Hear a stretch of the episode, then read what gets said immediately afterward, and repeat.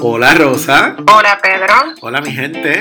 Oye, en un poco de todo hablamos sobre la libertad de expresión, su cobertura, sus límites. Y por supuesto que muchas otras cosas interesantes. Así es que Sube el volumen. porque un poco de todo acaba de comenzar. Y hola gente, hoy es 20 de enero de 2021. Sube. Y este es el episodio 14 de un de todo. Ya van 14 mismo, bien rapidito. Ya van 14 y ya este año va volando. Ya este Volando. mes, mira, parece Ya hoy tenemos presidente nuevo en Estados Unidos, vamos a ver qué pasa. Sí, sí, sí, no, y, y ya parece que fue ayer que despedimos el 20 y ya de pronto estamos casi en febrero. Así es que esto va, ni, ni que los días tuvieran más de, más de 24 horas, ¿verdad? Gracias por escucharnos y por seguirnos en nuestras redes sociales, en Facebook, Un poco de todo, en Instagram y en Twitter. un poco de todo PR. Y también pueden acceder a nuestra página web. Un poco de todo PR.com. También recuerden que pueden ser un supporter de nuestro podcast. Para ser soporte de nuestro podcast, solamente deben acceder al enlace que está en la descripción de cada episodio y en la descripción de nuestro podcast. Además, la pueden encontrar en la página de Facebook. Ese enlace te va a llevar para que puedas escoger entre cualquiera de las tres opciones de suscripción mensual, donde puedes aportar a nuestro podcast para mantenerlo y mejorarlo. Gracias a todas las personas que se han convertido en soporte de nuestro podcast y todo el que desee ya saben cómo puedes convertirte en nuestro supporter. Aprovecho la oportunidad para enviarle un saludo a nuestros fans destacados de este episodio. Un saludito a Enid Álvarez Amaro. Enid, la prima, la prima que vive en Comerío. Saludos a Enid que siempre nos escucha allá en Comerío. Y también queremos enviarle un abrazo a Henry Rosario, que siempre nos escucha de Humacao. Sí. Eh, te queremos mucho, Henry. Un abracito, un besito. Un abrazo para Henry también, que Henry, de hecho, él es uno de nuestros supporters. Ah, Él es uno de nuestros. Cayó en la trampa. Cayó en la trampa, cayó en la trampa. Así es que gracias a, a los, a, Henry y a Enid por, por ser nuestros fans también y, siempre estar pendiente y compartir las cositas de, de un poco de todo. Y en esta es la que hoy te voy a hablar eh, de uno de mis temas preferidos, el cine. Ya Ya todos sabemos. Todos sabemos, Rosa siempre me ha tirado al medio. Te voy a hablar en esta es la que de una película que se llama The Post. Esta película, tarararán, ¿de quién es? ¿De quién es? De Meryl Streep. bueno, bueno. Tom Hanks. Por supuesto.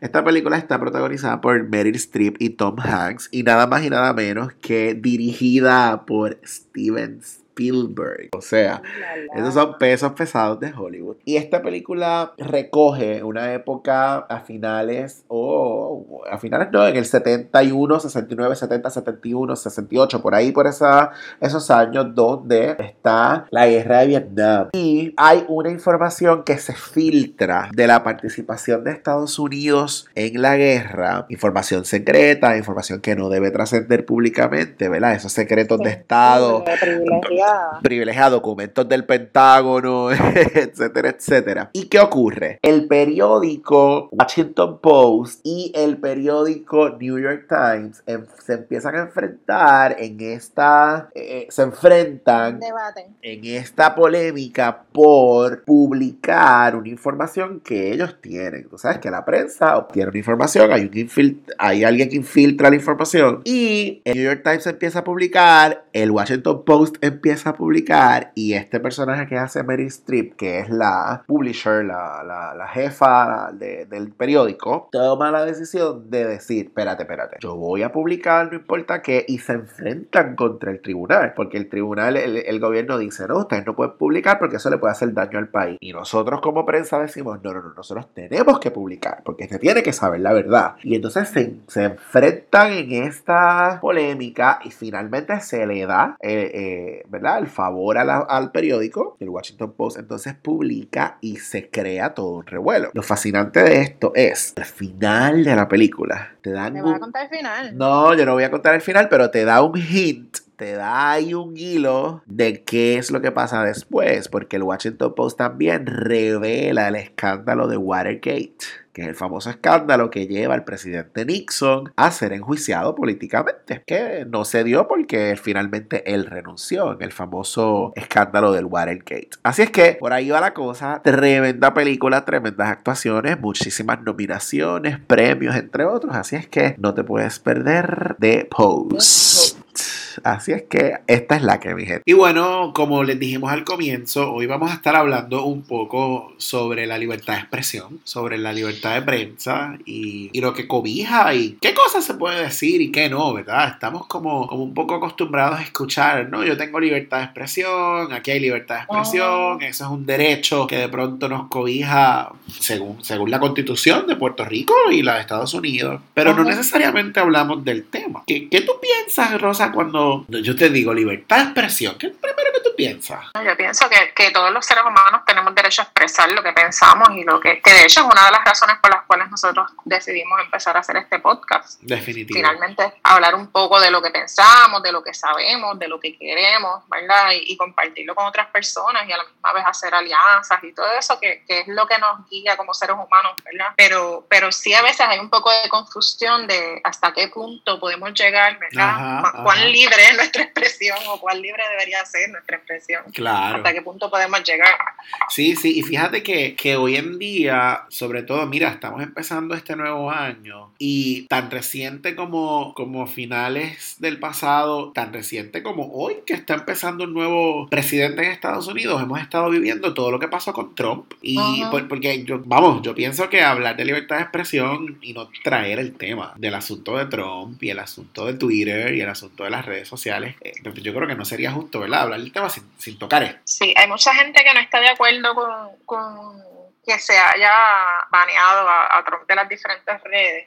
yo le veo cierto, yo le veo cierto sentido a que, a que lo hayan baneado, porque obviamente el, su discurso ha provocado, ¿verdad?, que, que haya violencia. Sin embargo, cuando, cuando tú te pones a ver por qué ¿por qué con, con, él en este momento, estratégicamente, después de que ya él lleva mucho tiempo haciendo, ¿verdad? Llevando su, su expresión en las diferentes redes sociales, estemos o no de acuerdo con él, claro. ¿por qué ahora entonces queremos bloquearlo? Porque, porque ahora queremos que no se exprese más. Sí. Eh, si, el discurso siempre ha sido el mismo. Sí, hay un asunto bien importante y es, según estuve como un poco revisando por ahí unas lecturas, unos artículos, que si bien la constitución de Estados Unidos, de Puerto Rico, nos cobija, ¿verdad? La libertad de expresión, la libertad de prensa, la libertad de asamblea pacífica, la libertad de, ¿verdad? Del pueblo reunirse, del pueblo de, exacto, del pueblo reunirse y luchar y, y protestar y etcétera. Las empresas privadas sí también tienen el derecho y se guardan, se reservan el derecho de,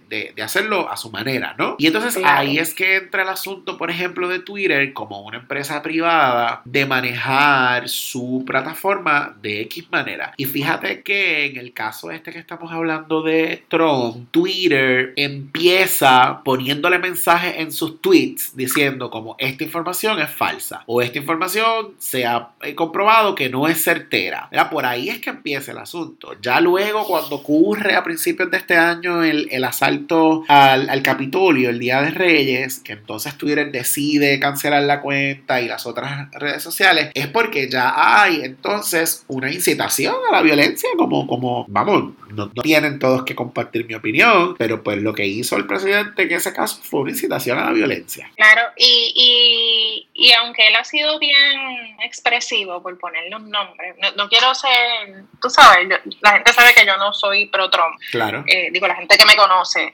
pero tampoco quiero ser eh, demasiado categórica en el asunto. Sí, sí, vamos a ser abogados del diablo. Exacto. Yo voy a tratar de ser lo más neutral posible, sabiendo todo el mundo que yo no soy pro Trump. Pero cuando, cuando, ¿verdad? Entre todas las mismas cosas que hemos visto estos días, también está el, el ¿por qué ahora? Sí. Ah, ¿Por qué ahora? ¿Qué hace? Obviamente hay un asunto violento, hay una respuesta muy violenta, porque, ¿verdad? Después que él perdiera las elecciones, pues se forma todo este escándalo. Y, definitivamente toda violencia contenida durante los pasados años, pues salió definitivamente en este momento. Y todavía está, no sabemos, ¿verdad?, que otras cosas pueden ocurrir. Sin embargo, ¿qué hace que entonces yo ahora decida voy a bloquear a Trump? ¿Y qué tú crees? ¿Qué tú crees? ¿Cuál, tú crees que es la respuesta a eso? Yo, yo no sé si es que la gente no se atrevía porque él todavía era... Por, por el poder, por el poder. Sí, yo pienso que, que hay un asunto ahí de que quizás es el temor de las represalias que pudiera tener el presidente contra ellos, que ha utilizado su poder, ¿verdad?, de diferentes maneras. Así que yo pienso que hay un asunto de, de temor a las represalias que no debería existir, obviamente, porque como, como bien sabemos, todos tenemos la libertad de expresarnos y de decidir quién yo quiero que entre a mi casa. Claro,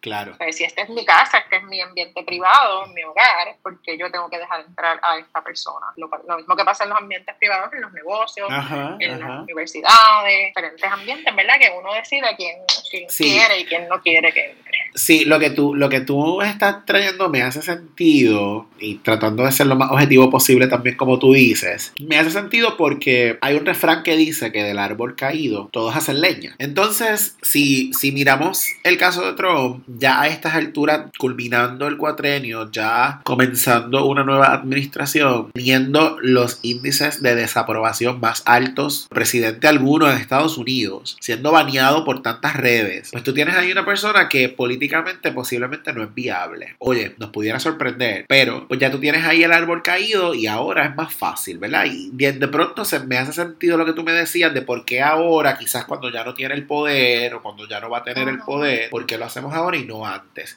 No sé si, si piensas igual que yo, no sé si por ahí va tu línea de pensamiento. Claro, estoy, estoy consciente de que, de que había un cierto temor porque, porque Trump se ha caracterizado por desacreditar a la prensa, por hablar de los supuestos fake news que, ¿verdad? Que, que, traían señalamientos de su administración y de pronto, pues ahora, ¿verdad? Todos me atacan y, y cuando sabemos que en todas las administraciones ha habido señalamientos a, ¿verdad? al gobierno. Y, y definitivamente, pues él ha usado su, su plataformas de una manera para, para, provocar hasta cierto punto hasta donde hemos llegado en este momento. Sin embargo, pues este es el momento que ellos desean tomar acción y, lo banean. Eh, no es la primera vez que yo he visto personas, no, no solo eh, famosos, ¿verdad? Que, que, han baneado por diferentes expresiones, personas privadas también que han baneado porque, ¿verdad? Supuestamente los fake news, toda la cosa. Específicamente en Twitter he visto muchísimos casos donde personas civiles, personas privadas, hacen comentarios, por ejemplo, a un político y este político lo bloquea de, de Twitter. Y esta persona dice, hey, me bloqueaste, se supone que tú por ley no lo hagas, se supone que tú no me bloquees de esa manera, ¿verdad? Porque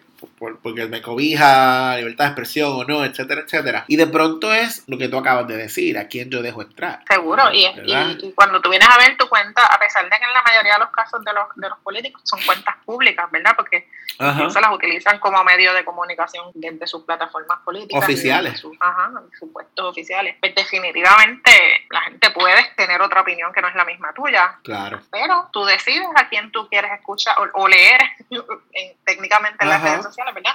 A quien tú quieres leer y a quien no, y tienes la capacidad de con un clic sacarlo de tu página. Igual que, que nosotros, en estos días he visto una señora que vende cositas por, por internet, sí. te entra a molestarla y de pronto ella, los feliz de la vida, los bloquea. Te voy a bloquear, y los bloquea. Y se acabó el asunto. Sí, pero fíjate que eso me trae a, otro tema muy relacionado a esto. He visto muchos artistas, muchas figuras públicas que se envuelven en este intercambio los fanáticos y con los haters. Con, los haters. Sobre todo con los haters, ¿verdad? Porque, porque te voy a poner el caso de la Bulbu, por ejemplo. La Bulbu es una persona que si tú eres un hater de ella y le comentas algo en sus redes, la Bulbu fácilmente te dice, mira, váyase para el carajo. Y para que usted está aquí, si esta es mi red social, no se meta. Pero no necesariamente todas las figuras públicas lo pueden manejar de esa manera. Porque tú tienes una Alexandra Fuentes, por ejemplo, tú tienes un Molusco, tú tienes una Sonja, que son gente que les resbala el asunto, que se vacilan ellos mismos. Oye, yo no estoy haciéndoles relaciones públicas aquí a nadie. ¿Verdad? Claro. Pero lo estoy trayendo como, como ejemplo de lo que estamos hablando. Tú tienes otros artistas o famosos que si tú le va, si el hater le baile y le dice algo, te bloquean o se enfrascan en esta única pelea, ¿verdad? Y entonces... Pero, por ejemplo, justamente con,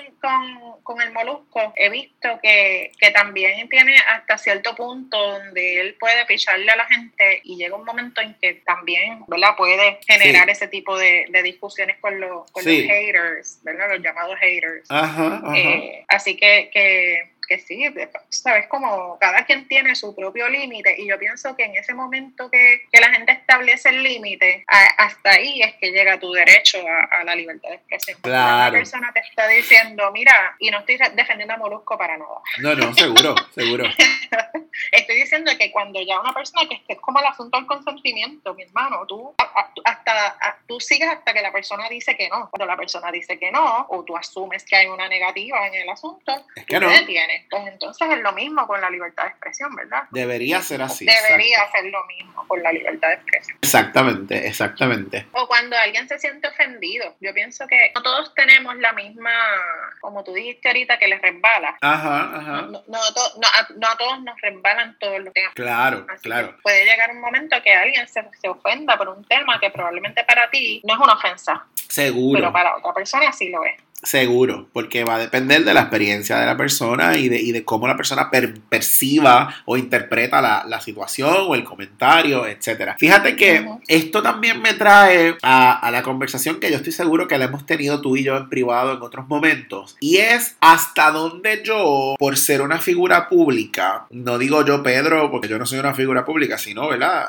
las figuras públicas, hasta dónde tiene esa figura pública que aguantar, y digo aguantar entre comillas. Que el fanático me diga esto, me pregunte lo otro, se meta aquí, se meta allá. Porque tienes que aguantar porque eres figura pública. Porque yo lo he escuchado. Ah, ¿para qué te metes a la vida pública si no vas a aguantar? Oh, pero espérate, espérate, espérate. Es que debe haber unos límites. Claro, recientemente eso me trae a la mente del caso de Andrea, de Castro. Ajá. De pronto, Andrea de Castro, por ser una figura pública, ¿verdad? Pues todo el mundo quiere decidir que ella hace, no hace. ¿Qué se pone, qué no se pone, qué se hace en su cuerpo, qué no se hace en su cuerpo? Sí, con quién está, si está con el hijo de Daddy Yankee es porque le quiere sacar los chavos. Este, cosas, literalmente cosas como esa he leído. Oye. como, si ella fuera una muerta de hambre. exactamente, vamos a, oye, oye, yo, yo no soy fanático de Andrea de Castro. Yo tampoco. Yo creo que yo conozco poco de su vida, pero lo que yo pienso es que es una chamaca que hace su dinerito, que trabaja aquí, que trabaja allá, que se las busca de la manera en que se las busque, qué sé yo, pero pues allá, y al fin y al cabo, y si, y si se metió con el hijo de Daddy Yankee o con el que sea, por la razón que sea, ¿qué carajo me importa a mí? No, y que, y que déjame decirte que la verdad es que, que yo no puedo juzgar a una persona por, por, la riqueza que trae. Seguro. Eh, quizás yo puedo decir, pues mira, algunas acciones de las que está haciendo esa persona no van de acuerdo con mis valores o qué sé yo, pero yo no, yo no sé qué es lo que está pasando allá. Simplemente no me alineo con lo que hace, pero tampoco tengo derecho a criticar, porque yo no sé lo que está pasando. Claro. Así. Eh, uno de los casos también que, que tienen que ver mucho con, con el asunto de la, de la opinión pública, justamente es el caso de Alexa. Ajá. Eh, a mí me parece que esa es una de, las una de las ocasiones en que más injustos hemos sido como, como sociedad. Yo creo que tiene que ver con lo mismo, que de pronto no conocemos o no reconocemos la, ¿verdad? las acciones de otras personas como, como algo con lo que yo me quiero alinear porque mis valores, sentido de moralidad es diferente. Entonces empezamos a juzgar, ¿verdad? Y, y, eso fue lo que pasó en el caso de Alexa. Yo, sin duda alguna, me atrevo a decir que, que fue nuestra, nuestra falso, nuestro falso sentido de moralidad lo que hizo que, que, de alguna manera estas personas decidieran atacar a Alexa, matarla. Sí, sí, claro. Y, y mezclado con la idea de que yo puedo decir y hacer lo que me da la gana. Claro, justamente. Ah, yo no sé quién fue la persona que empezó a decir en las redes sociales que había un hombre vestido de mujer eh, que se estaba metiendo a los baños a ligar a no sé quién. Eh, y ahí fue que arrancó todo el problema, ¿sabes? Toda la situación. Sí, seguro. Cuando claramente Alexa era una mujer trans y, no había duda de ello. Entonces nosotros pensamos que, que, la gente tiene que actuar de una manera particular para alinearse con lo que yo pienso. Es lo, mismo, la, misma historia, tú sabes. como, y, lo triste es que en algunas ocasiones esto llega a situaciones tan críticas como la que vivió Alexa. De perder, de perder la vida, ¿no? De que la mataron, la asesinaron. Y fíjate que eso que tú dices, pues nos trae a las consecuencias, las consecuencias que tiene lo que publicamos, lo que decimos, en nombre de la, de la libertad, ¿verdad? Yo, yo sí creo, por supuesto, en, en la libertad de expresión. Yo creo que, que es un derecho fundamental, eh, valioso, importante para, para, los seres humanos. Sin embargo, en, en la medida en que lo usamos para atacar, para dañar, para incitar, en este caso, a un asesinato, porque eso fue el resultado, ¿verdad? Del caso de Alexa, como tú hablas. Pues entonces ahí, pues, ¿en nombre de qué? ¿En nombre de eso realmente yo voy a invocar mi libertad de expresión? Pues no es justo, como tú dices, no, no es justo. Y, y de casos podemos hablar un montón acerca de la libertad de expresión y hay uno que no se nos puede escapar, que es el caso de, del innombrable. El innombrable que es. Ay, esa es la, la, parodia de. Una parodia que decía que el innombrable. No sé si es Raymond o algo. Anyway. Sabrina. Eh, de Rosselló. De, de Rosselló. Ah, le decían innombrable. Es que Seguro. yo no Raymond. Sí, yo no, yo no recuerdo si era. Anyway, el que, el que, lo, el que lo esté escuchando deberá saber. Sí, de pronto pensé en Sabrina. Ah, no, pues yo nunca he visto Sabrina. no, yo no he visto Sabrina. Pero bueno, en el caso de Ricardo Rosello, sabemos todo lo que ocurrió con, con el famoso chat de Telegram. Que eso nos pone también un poco en contexto sobre el asunto de la libertad de expresión, siendo eso en un chat que era un chat privado porque no era un chat público. Pero en, en el momento que ya yo salí y saqué esas palabras y las coloqué ahí, ya dejan de ser privadas. Digo, privadas en ese chat. Ajá. Y en el momento que una de esas personas decidió, pues mira, ya yo no quiero mantener esto privado y lo voy a compartir, pues ahí fue que empezaron todas las repercusiones para todas las personas del chat, ¿verdad? Claro. Que, que quizás hubiésemos querido que fueran otro tipo de repercusiones por, por el asunto de, del impacto, ¿verdad? Que tuvo eso. Sí, en sí, sí, el propio contenido, ¿no? Claro, eh, en- entre muchas ofensas al pueblo, definitivamente. Y- sí, y que- y por que- eso la gente se desbordó en, en protestas. Y, Claro, y, y oye, y oye que, que no somos abogados, así es que tampoco vamos a pasar juicio sobre la legalidad o la ilegalidad de lo que haya ocurrido allí. Sin embargo, desde el punto de vista como, como seres ciudadanos, vamos, como ciudadanos de este país, pues sabemos que lo discutido allí, lo hablado allí, a mí como ciudadano, pues la palabra es que me ofendió, laceró mi, la confianza. la confianza, vamos, no es que yo le tenía tanta confianza, pe- pero lo que quiero decir es que, pues es la figura más importante del país, vamos a llamarle de esa manera, ¿no? Es el gobernador del país, es la figura que se supone que, que mantenga al pueblo eh, con esperanza, que, que responda al pueblo por sus necesidades y que de pronto ver con tanta claridad las burlas, el desprecio, el, el entrampamiento. Hay, hay un montón de palabras para describir lo que, lo que allí ocurrió. Sabemos que... Y definitivamente no, no se limita. a- Ajá.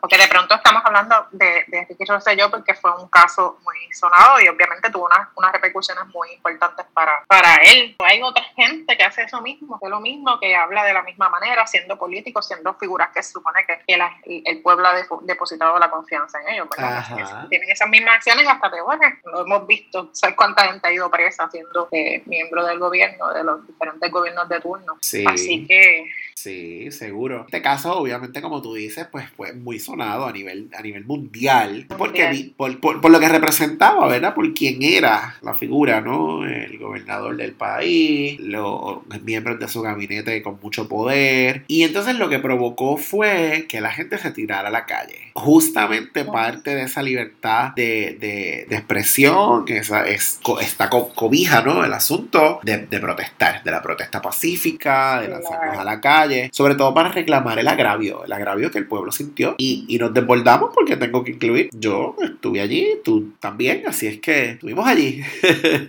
Me gustaría que hubiese más presencia todo el tiempo de todo tipo cuando nos ofenden de esta manera o de otras maneras, pero pues, en esa ocasión funcionó, funcionó que se dio lo que, lo que deseaba el pueblo, ¿verdad? Y, y era que, que saliera y yo pienso que en ese momento nos alineamos todos en el mismo fin y, lo, y se logró, ¿verdad? Eran muy pocas las personas que sentían todavía confianza en que él se mantuviera en el puesto. Sí, y fíjate que yo he escuchado mucha gente decir, ah, que la, la protesta no, no hace nada, con protestar no se resuelve, con tirarse a la calle no se resuelve. Y yo quiero recordar que la protesta está cobijada bajo, bajo, bajo nuestra constitución.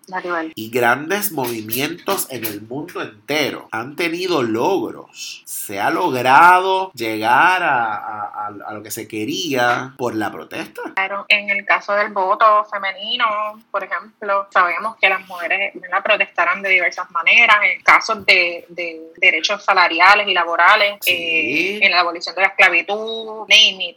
Seguro. Y entonces en Puerto Rico se, se ha tomado, y yo sé que en otras partes del mundo, pero en Puerto Rico se ha criminalizado tanto la protesta que ya la gente ha perdido como la fe, la esperanza y dicen, ah, pues para qué voy a protestar si no se logra nada. Bueno, pero logramos un cambio de gobierno, bueno, de alguna manera, ¿no? Lo- vamos, cambio de gobierno, no, logramos la renuncia, porque ese logro fue del pueblo, punto. De una persona pero lo, lo criticamos, acuérdate que el, el pasto del otro siempre es más verde. Ah, claro, seguro. Sí, sí. Cuando miramos en otros países, bueno, recientemente lo que ocurrió en- Washington, mira cómo, cómo se dieron esos disturbios tan terribles donde esta gente murió. La vara no es igual. Me es importante mencionar eh, lo que escribimos en las noticias en las redes sociales. de pronto cuando se pierde algún adolescente, alguna adolescente o cuando hay una mujer desaparecida, la gente empieza a a especular y a decir que si está ¿verdad? con un novio, con un amante, que después aparecen contentas. Yo he visto de todos los comentarios que tú no tienes idea. y, Ujú. y, y tú sabes que cuando, cuando las personas pasan por una situación como esa, pues de pronto yo me- no me quiero imaginar ¿verdad? estar en una situación como esa, pero imagínate que yo pierda algún familiar o, o una amiga y se publica la información por el simple mero hecho de que estamos altamente interesados en conocer dónde está esa persona. Como pasó recientemente con el caso de la enfermera que desapareció, rápido empezaron a especular y a decir que por los tatuajes, que por aquello, que por lo otro, sabrá Dios dónde estaban, todas las horroridades que tú- y de pronto aparece porque está muerta, tú sabes, que- en qué posición queda la familia, cómo se debe sentir esa gente después de leer todos esos comentarios tan horribles. Eh, y definitivamente debemos tener mucho cuidado con lo que escribimos en las redes sociales porque pueden hacer mucho daño. Y Sí, no solo sí. en las redes sociales. Sí, vol- vol- volvemos al, vuelvo a lo mismo. ¿Qué, qué prepotencia tengo yo como ser humano de poder atacar, llegar a conclusiones, enjuiciar a otra persona, a, a catalogar o asignar cierta conducta o comportamiento o lo que sea, ¿no? Simplemente porque yo estoy detrás de una pantalla y me creo que tengo el poder. Mi Nombre. humilde opinión. No, ajá, ajá. En nombre de la libertad de expresión en que yo puedo. Mi humilde opinión. No me chaves, nadie te ha pedido tu opinión. Sí, todo el mundo levanta el dedo acusador Todo sin el saber qué es lo mundo. que está pasando. Exactamente. Y es terrible, y es terrible. Sobre todo porque ahorita mencionabas la doble vara, ¿verdad? Y las jovencitas y las mujeres tienen la mejor, la peor parte en, es- en ese caso. Pues la gente sigue juzgando con, con una doble moral. Y, y es triste, y es triste. Así es que yo creo que todo esto que hemos estado hablando, eh, yo creo que, que es para hacer un llamado, ¿verdad? A, a usar nuestra libertad de expresión sabiamente y a... Reflexionar, yo pienso, antes de publicar cualquier estupidez en, en las redes sociales que pueda Ajá. ofender a otra persona. Y cuando digo ofender es eh, esta gente que busca tocar una fibra sensible en otro Sí, y que lo hace intencionalmente. seguro. Y después se hacen los locos pues, porque, porque les da la gana, ¿sabes? Cosas como tan importantes como, como la violencia de género y los asesinatos a mujeres y, y, y se atreve a entrar un estúpido a decirle ah, que se lo buscan, mire, señor o señora, quien sea. Por favor, piense sus palabras antes de escribirlas. O sea, tú no estás viendo que hay un asunto sensible ahí y que hay una familia que está sufriendo detrás de todo eso. Es como que, ¿dónde está tu sentido común? No lo tienen, no lo hay. No, para, lo para hay. unas cosas. Para unas cosas, exactamente. Así que el llamado está claro. Vamos a usar nuestra libertad de expresión sabiamente, con, con un buen propósito y, y darle para adelante Para construir. para construir. En Un Boricua en el Mundo les presentamos a nuestras boricuas en el mundo, la ilustradora Mía Pagán y las educadoras Eneri López Navarrete y Mariola Rosario Padrón, en compañía de Laura Resacho Olive- Olivencia, quien es gerente de proyectos, escritora y, y propietaria de una casa editora. Estas cuatro mujeres maravillosas construyeron un libro que se llama Ellas, Historias de Mujeres Puertorriqueñas. Este libro contiene la historia de 64 mujeres puertorriqueñas que fueron y son, ¿verdad?, eh, personas importantes en, la historia de nuestro país y está súper chévere porque regularmente las mujeres, ¿verdad?, han sido relegadas de la historia, ¿verdad? Y es una de las cosas que las feministas y, y mujeres, ¿verdad?, como, como estas cuatro mujeres maravillosas han empezado a crear, construir, hilar las historias de estas mujeres y hacerlas públicas. Este libro fue imaginado, escrito, editado, ilustrado y diagramado en su totalidad por estas mujeres puertorriqueñas y a través del libro se comparten las vivencias de quienes fueron y son pioneras y agentes de cambios positivos. Es un libro dedicado a las niñas y niños que han crecido con lagunas en los libros de historia, por lo mismo que hablábamos, ¿verdad? De que las mujeres han sido un poco invisibilizadas en la historia. Sí, seguro. Este libro. vamos, y no, y no, tan solo se ha invisibilizado gente, en su mayoría mujeres, sino que se ha tergiversado muchísimo la historia. Se nos ha ocultado. Este libro le da protagonismo y crédito a esas mujeres increíbles que forjaron sus propios caminos a lo largo de la historia puertorriqueña. Aquí vamos a encontrar historias desde Silvia Resach, Lía de Burgos. Imagínate. Hasta la diva, la potra, la caballota y Queen.